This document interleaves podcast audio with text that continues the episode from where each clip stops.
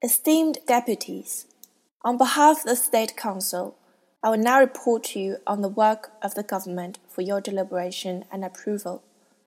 I invite comments on my report from the members of the National Committee of the Chinese People's Political Consultative Conference.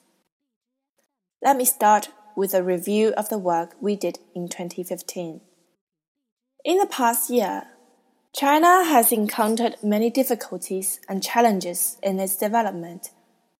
However, under the leadership of the Central Committee of the Communist Party of China, headed by General Secretary Xi Jinping, and with confidence and courage, all the people of China have worked to overcome obstacles and have pressed ahead with a pioneering spirit.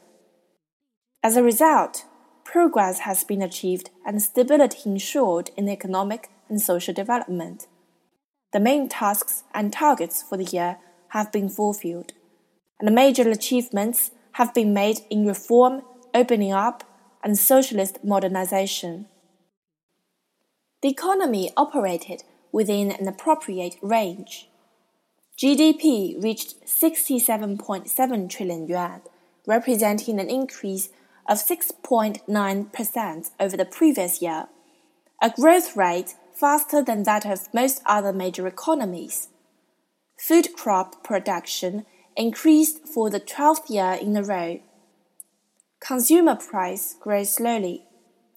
Of particular note, the employment situation overall remained stable, with 13.12 million new urban jobs created over the course of the year, surpassing the year's target and becoming an economic highlight.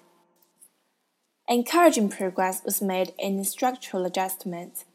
The service sector as a proportion of GDP rose to 50.5%, accounting for more than half for the first time. The contribution of consumption toward economic growth reached 66.4%.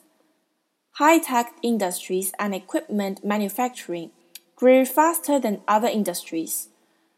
Energy consumption per unit of GDP fell by 5.6%.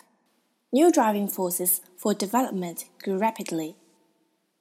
Further progress was made in implementing the strategy of innovation driven development.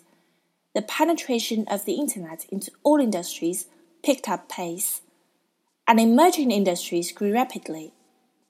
Business startups and innovations by the general public flourished with the number of newly registered businesses rising by 21.6% in 2015, or an average of 12,000 new businesses per day. New driving forces played a major role in keeping employment stable and pushing ahead industry upgrading and are now driving profound economic and social change in China.